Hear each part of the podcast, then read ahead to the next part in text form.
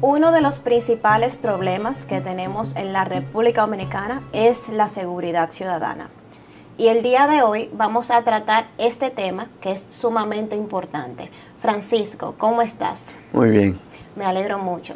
Nos gustaría saber por qué es importante garantizar la seguridad ciudadana. Mira, la seguridad ciudadana es tan, tan importante porque tiene que ver con los derechos fundamentales del ser humano. Mi derecho que yo tengo de vivir, de que nadie me mate, por ejemplo, de que nadie me quite mi vida. Es que es que es algo inalienable, es algo propio de mí. Nadie absolutamente tiene derecho a quitar mi vida, eh, sea en un atraco, en cualquier acción mm, de cualquier naturaleza que podamos hablar. Yo tengo derecho a que se respete, por ejemplo, los bienes que yo he adquirido lícitamente, que nadie me robe, que, mi esfuerzo, mi sudor, todo mi sacrificio para yo comprar una motocicleta o un inversor o un tanque de gas, que no venga alguien y me lo quite. Eh, la seguridad ciudadana está muy ligado a las libertades. Nadie tiene derecho a secuestrarme, a, a cohibir mi libertad de tránsito, de caminar. Y ese es el por qué tenemos que diseñar políticas que garanticen la seguridad ciudadana. Personalmente hemos trabajado con cinco ejes. Cinco ejes sobre el cómo resolver problemas, como ese que tú señalas de la seguridad ciudadana. Francisco, nos hablabas de los cinco ejes principales. Mira, trabajamos con cinco ejes. Uno tiene que ver con la educación, otro tiene que ver con el entorno, la economía, eh, la equidad, eh, la ética, son cinco ejes básicos. Y el tema de la seguridad ciudadana lo trabajamos precisamente con el tema del entorno.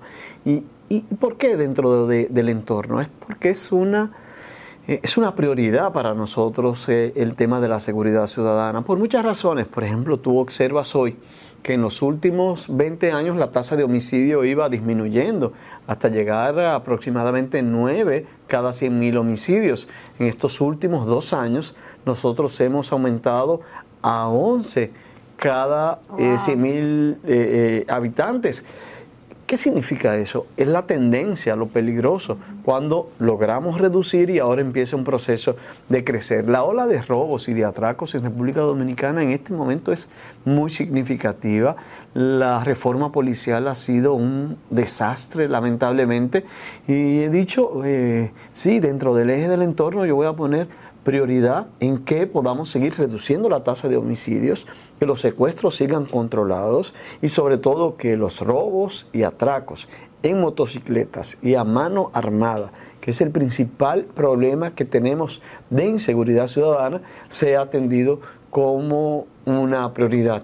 El segundo tema, Isaura, que es el institucional y ese eh, el que es vital, tiene que ver con la reforma policial o con la creación de una nueva policía que también será uno de los temas que tenemos que desarrollar y que lo haríamos, ¿por qué no?, en este programa. Claro, y que todas estas situaciones han provocado una amplia desconfianza frente a las autoridades del Estado.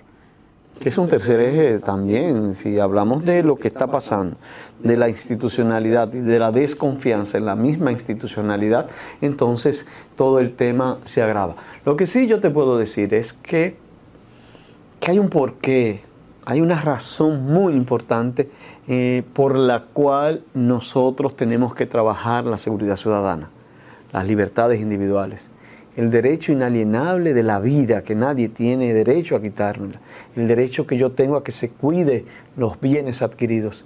Y por ello yo voy a trabajar, para que la gente sienta seguridad, que sienta que tendrá un gobierno que lo cuidará, que lo protegerá, y que sienta que lo hacemos eh, no solo porque es nuestro deber, sino porque es un derecho que tiene cada ciudadano, cada ser humano, a que se le proteja en su persona y en sus bienes adquiridos.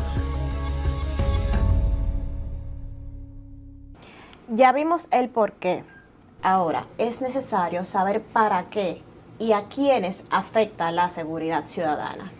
Mira, como te decía al inicio, aquí hay elementos que son vitales. Uno que tiene que ver con la dignidad de la persona, con su integridad. Esa integridad que es física, pero también es psicológica. esa integridad que el Estado tiene que cuidar y que proteger a través de los diferentes escenarios en los que uno se puede encontrar. Eh, como te decía, esa joven, esa muchacha que está en la universidad y que va camino a su casa, que nadie, absolutamente nadie, eh, pueda abusar sexualmente de ella, eh, o ese niño menor de edad que pueda ser también abusado sexualmente. Yo viví una experiencia muy fuerte cuando alguien, precisamente un sacerdote en una comunidad de la sierra en el Cibao, eh, abusó de, de niños y como hubo pornografía infantil también y uno siente que se le va la vida, que se le va el alma porque hubo confianza en esa persona y vulneró esa confianza y un ser tan indefenso como puede ser un niño o esa muchacha que va camino a la universidad. Tiene que haber esa sensibilidad desde el gobierno de, por qué y para qué yo cuido, para qué yo trazo políticas en materia de, seguridad eh, ciudadana. Y, te hablaba de la dignidad, de la integridad eh, física o psicológica. He visto muchos casos de parejas donde hay un abuso psicológico de, una de las parejas, a tal extremo de que tú le destruyes también la autoestima a esa persona, eh, la destruyes moralmente, psicológicamente, eh, la escondes en un rincón y, pasan tantos casos así simplemente porque no tenemos políticas muy, claras. Yo no te estoy hablando solamente de aquel que le quitan la vida, que es tan grave porque la vida es sagrada. Estoy también hablando de aquellos que le quitas la vida en vida. Y, y tenemos que trabajar sobre ello. Pero también sobre mis propiedades. Yo he visto personas que han trabajado su vida entera y viene alguien y le engaña y le quita todo. Y para ir a la justicia es tan difícil, es tan caro, la justicia no da respuesta. Y, he visto casos de personas que sus padres o sus abuelos trabajaron y la única propiedad que le dejaron eh, la pierden. Y vienen tres personas, cuatro que violentan las normas, promueven una invasión a esas tierras, lo reparten, lo venden, le quitan todo el patrimonio. Y yo voy y pongo querella y no hay salida, yo voy donde el juez y no hay salida, y voy donde la policía y no hay salida, y, me quitan lo que fue mi trabajo durante toda la vida o el trabajo de mis padres, y, no hay derecho. este, esta razón de luchar por mejorar los mecanismos en materia de seguridad ciudadana eh, tienen su origen en lo humano, en, lo justo, en la equidad. Yo, trabajo mucho y lo voy a hacer como presidente de la República en estos cinco ejes que siempre he hablado en estos programas. Y la protección del entorno, eh, la equidad, la ética, son tres elementos que convergen en, en, este tema de seguridad ciudadana y tendrán que ser prioridad. Yo no, yo me, duele mucho cuando veo al actual gobierno que no, tiene un rumbo claro hacia dónde dirigirse en materia de seguridad ciudadana, eh, no saben qué hacer en materia de prevención, no saben qué hacer en materia de persecución, no tienen claro qué hacer en materia de rehabilitación. Y si no trabajan estos tres ejes con una visión muy clara, no sé hacia dónde van a ir. Y mírate, Isaura, que por ejemplo, eh, el eje de educación, que es uno de los ejes básicos sobre los cuales voy a trabajar, tal vez es el mejor mecanismo de prevención, que puede haber en la lucha contra el crimen. En esta materia. Y es que todas esas situaciones, delitos, crímenes, van en detrimento de la calidad de vida de las personas. Y nos gustaría ver cómo Francisco o cuál es la planificación que tiene Francisco con relación a disminuir, vamos a decir mejorar la seguridad ciudadana. Isaura, yo propongo trabajar eh, sobre tres políticas claras y definidas. La primera, como te dije, la prevención. La segunda tiene que ver con la persecución. Y la tercera tiene que ver con la rehabilitación. Y la prevención tiene elementos difusos y elementos concretos.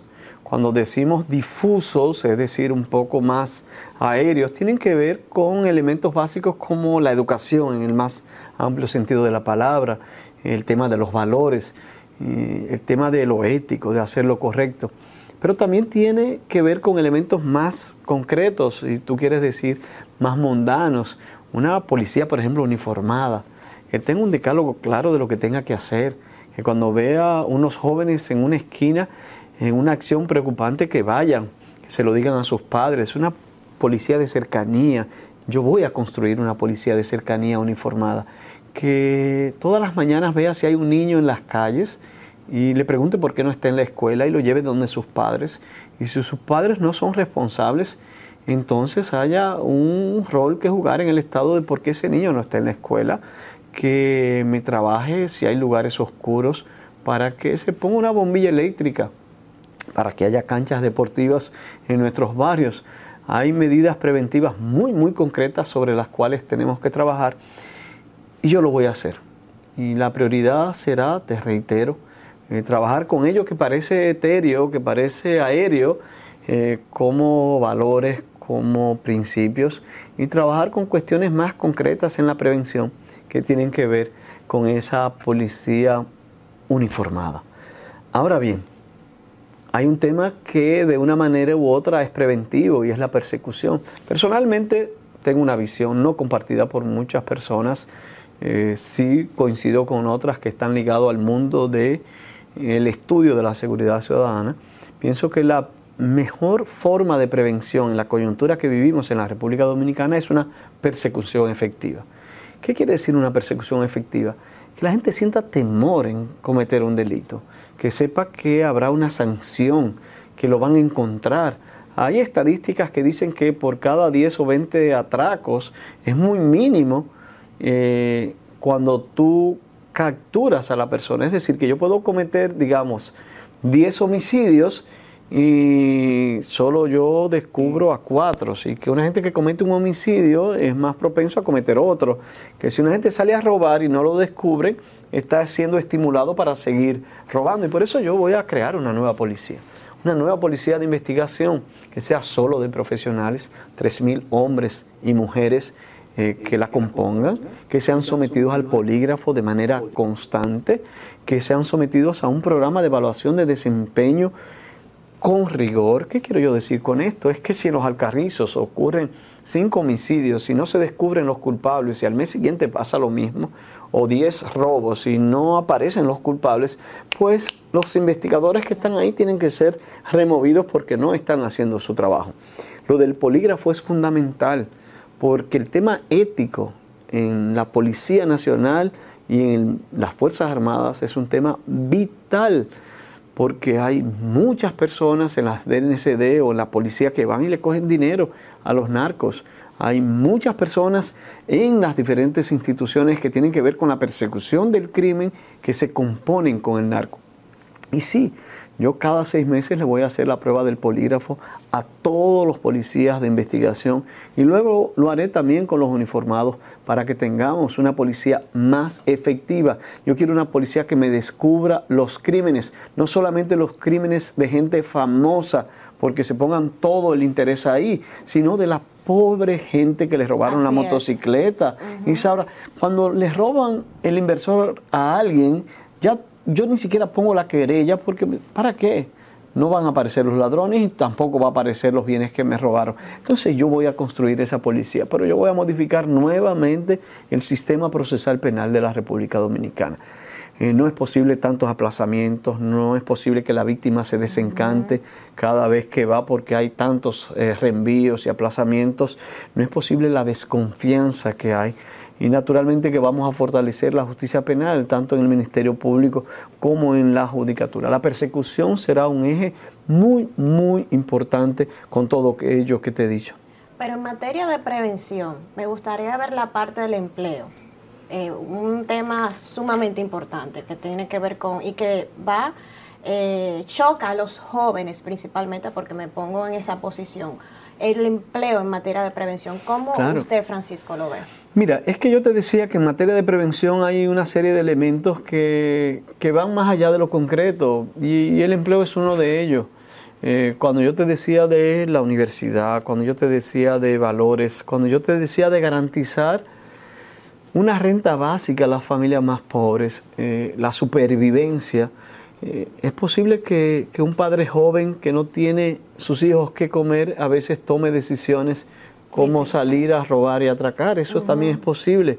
Pero también hay un tema de valores. Hay muchos jóvenes que tal vez no trabajan, pero quieren tener un estilo de vida y salen a robar y atracar para tener unos tenis Jordan o un celular de, de, última moda. Eh, en esto se combinan muchas, muchas cosas. La prevención es fundamental, sabiendo, Isaura, qué motiva a cada quien para saber qué políticas eh, tomar. Y ahí es que usted menciona la parte de la ética como un eje transversal, porque nos encontramos, nos encontramos jóvenes tomando este tipo de actuaciones porque no están basando dichas actuaciones en valores. Es que yo vi jóvenes, por ejemplo, de algunas bandas, los murdos, lo recuerdo como ahora, eh, robaban, en un mes se robaron casi 6 millones de pesos en, hace varios años. Y cuando hicimos los allanamientos en sus casas, sus casas eran cayéndose a pedazos con pisos de tierra. Eh, y cuando le preguntamos qué hicieron con ese dinero, ellos eran 8, 9, y en un mes lo botaron todo, en whisky, en drogas, en prostitución. Yo recuerdo a una persona que trabajaba en televisión, creo que Claudio Nasco, eh, quienes mataron a ese muchacho cuando fuimos a hacer el allanamiento. En su closet había miles y miles de pesos en ropa, solamente en ropa, pero la casa también se estaba cayendo. Ellos no ayudaron a su abuelita que estaba mal, a su mamá, ni los murdos, ni los que mataron a Claudio Nasco, simplemente vivieron una fantasía, un mundo que le vendió la sociedad de que ellos son más personas si tienen tenis o celulares. Por eso prevención significa valores, significa empleo, pero significa también eh, tú trabajar con nuestros muchachos para que tengan claramente una visión de cuál es la razón de la vida y de la existencia. No pueden ser unos tenis Jordan lo que definan mi vida. Pero también esos muchachos tienen que saber que si para tener unos tenis Jordan y van a robar, ellos van a saber que van a ser apresados. Si ellos también se dan cuenta de que lo pueden hacer y hacer, es una especie de estímulo para la comisión del crimen. Yo te decía, Isaura, eh, voy a trabajar la prevención, como lo dijiste, voy a trabajar la persecución, la que sea efectiva, la que sea disuasoria, la, que, la que haga que el que vaya a hacer lo malo tenga miedo porque va a caer preso y conmigo va a caer preso y lo voy a hacer con esa nueva policía y lo voy a hacer con un nuevo sistema de justicia y lo voy a hacer con políticas efectivas de persecución. Pero también yo tengo que pensar en la rehabilitación. De nada vale yo apresar a esos muchachos, llevarlo a una cárcel y de ahí que salgan peor. De nada vale que yo tenga políticas de persecución en casos que no lo ameritan. Un muchacho que se fuma un cigarro de marihuana y yo por eso lo lleve a una cárcel como la Victoria y, yo simplemente lo voy a sacar un atracador de ahí porque va a entrar a un mundo que va a ser totalmente diferente a lo que fue su modo de vida. Y por eso la rehabilitación, que va muy ligado a políticas de acompañamiento. Es el más fundamental. Y a políticas aún dentro de los centros penitenciarios será vital. Yo voy a continuar el nuevo modelo penitenciario, para mí es vital. La construcción de las cárceles que faltan para que, o los centros penitenciarios que faltan para que tengan las infraestructuras físicas que eso requiere. Las políticas en materia de drogas tendrán que ser modificadas, el tema del consumidor tendrá que dársele seguimiento eh, más bien como un tema de salud y no como un tema de prisión. Eh, pero más que nada, eh, aquellos proyectos que yo llevé a cabo donde, por ejemplo, en las cárceles tú podías hacerte profesional y, y hoy hay muchos profesionales fruto de nuestro esfuerzo, lo voy a generalizar a nivel nacional. Si en algo concluiría es que primero la seguridad ciudadana es fundamental, segundo que cada uno de nosotros tiene derecho a vivir dignamente, tanto que se me proteja mi cuerpo físicamente como psicológicamente, a que se me protejan mis bienes. Eh, te puedo decir que será una prioridad la prevención, que en materia de persecución voy a hacer una nueva policía y si hay que empezar de cero lo voy a hacer y que finalmente la rehabilitación la reincorporación del ser humano, su reinserción en la ciudadanía, en la comunidad, será también otra de nuestras prioridades. Te garantizo, Isauro, a ti, al que me está viendo, que República Dominicana conocerá una nueva visión y una nueva política de cómo enfrentar el crimen en la República Dominicana de manera más integral y de manera más efectiva. Y a la verdad que vemos que tienes un plan bastante completo. Vimos un por qué, vimos un para qué, pero no solamente nos quedamos en un para qué, vimos el cómo, el cómo Francisco tiene planificado darle solución, trabajar la disminución de un problema que nos está afectando a nosotros los dominicanos, como es la falta de seguridad ciudadana. Muchas gracias, Francisco. Gracias a ti, Isaura, y a todos los amigos que nos han seguido en el programa.